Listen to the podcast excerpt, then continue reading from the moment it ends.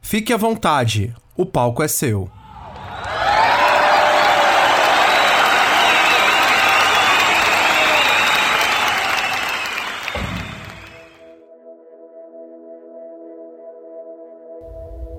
Você realmente se conhece? Por que não gostamos de nos encarar por muito tempo em frente ao espelho? Você já tentou? Sabedorias populares explicam algumas possibilidades para esta inquietude. Escuto algumas pessoas dizendo que 24 horas do dia é pouco para se fazer isso e aquilo, ou que gostariam de ser dois para resolver tudo e deixarem suas vidas mais organizadas. Mas eu devo te alertar para tomar cuidado com o que se pede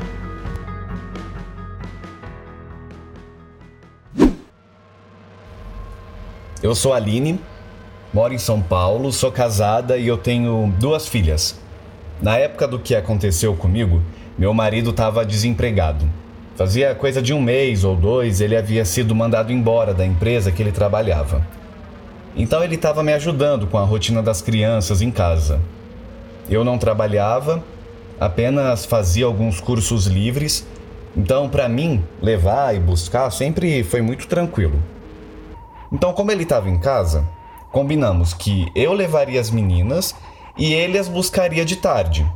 A Gabriela, minha caçula, estava na creche. E a Isabela, minha mais velha, que na época tinha 5 anos, estava na pré-escola. Nesse dia, eu lembro que ele ficou com preguiça de buscar a Gabriela na creche depois do almoço. Então ele ficou deitado em casa e acabou dormindo. Então eu fui buscar ela. Era coisa de cinco minutos de distância de casa. A Gabriela acordava muito cedo. Então, entre 16, 17, 18 horas da tarde, ela sempre ficava bem cansada e tirava um cochilo. E foi entre esse período que ela deitou na cama e dormiu, e eu aproveitei para deitar junto dela na cama. Mas coloquei o celular para despertar por volta das 18h10, para não perder a hora de buscar a Isabela. O celular despertou eu acordei e ele também. Não me recordo se ele trocou de roupa, mas lembro que ele saiu. Lembro que nesse dia estava bem nublado. Eu não sei na hora que ele saiu, mas sei que estava chovendo. Vale destacar, antes de tudo, que a Isabela tem uma personalidade muito elétrica, desde sempre. Ela não consegue ficar parada em um lugar por muito tempo. Como minha mãe diz, ela é bem emocionada. Até hoje, quando ela chega no lugar, acorda todo mundo avisando que chegou e quando ela chegava da escola, não era diferente. Ela já chegava chamando pai, mãe, avisando que ela estava no lugar. Voltando para o momento que meu marido levantou, eu me recordo dele deixar a porta da sala aberta. Depois disso, eu ouvi o barulho do portão fechando e ele saiu. Como a escola da minha filha não era muito longe de casa, ele demoraria uns 20 ou 30 minutos para chegar com ela. Nesse dia, aconteceu algo muito estranho. A casa não estava escura, estava sim anoitecendo, mas estava, lembro que, mesmo com as luzes apagadas, havia a claridade ainda da rua refletindo dentro de casa.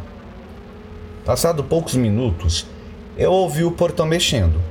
Ele descendo as escadas, ouvi o barulho da porta abrindo e ele simplesmente entrou no quarto.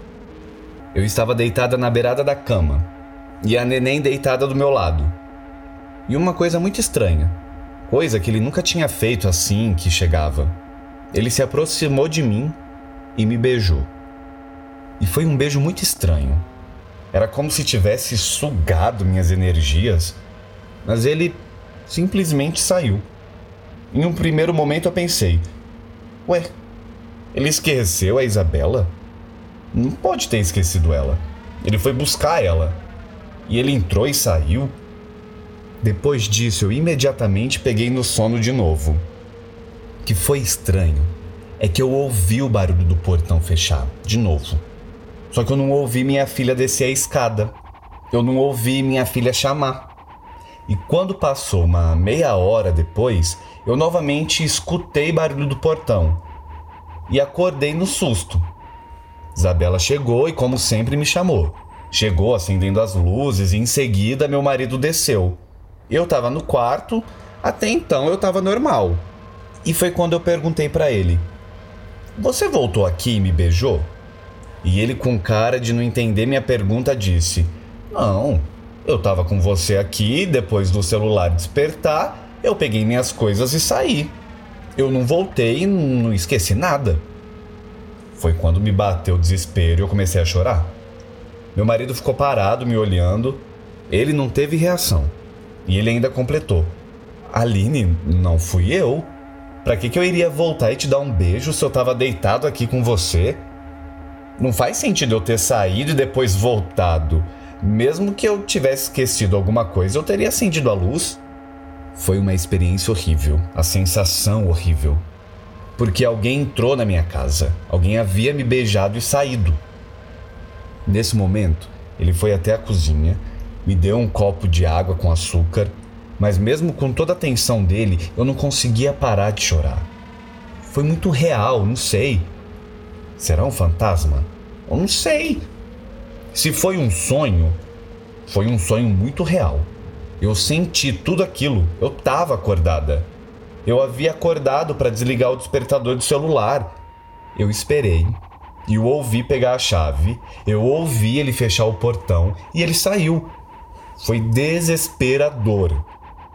Eu fiquei com aquilo por muito tempo na mente. Quando ele disse que não havia sido ele, virou uma chavinha do que havia acontecido e eu pensei: será que eu fui abduzida? Será que alguém entrou aqui?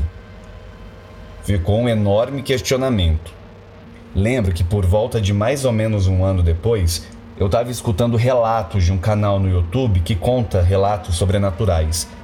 Eu estava lavando louça e ouvindo esse programa e uma moça estava contando um relato meio parecido com o que eu vivi. O nome do vídeo era Será um doppelganger?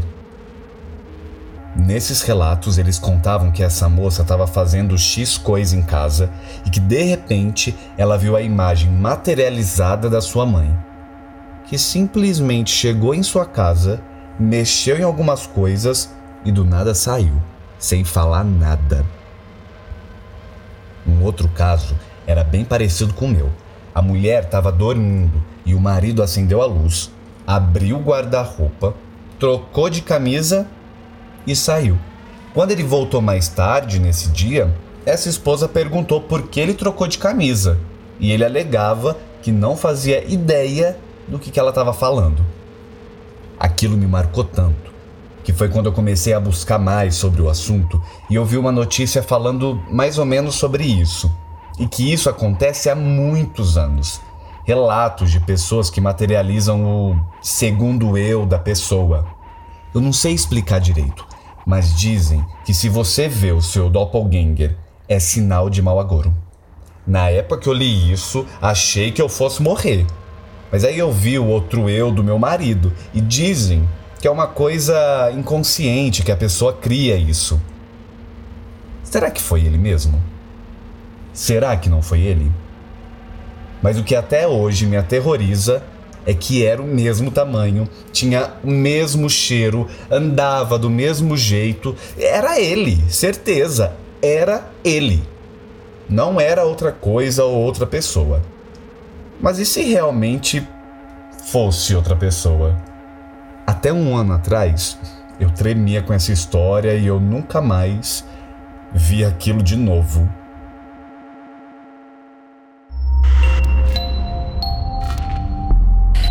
Este conteúdo é apresentado por Sal Podcast.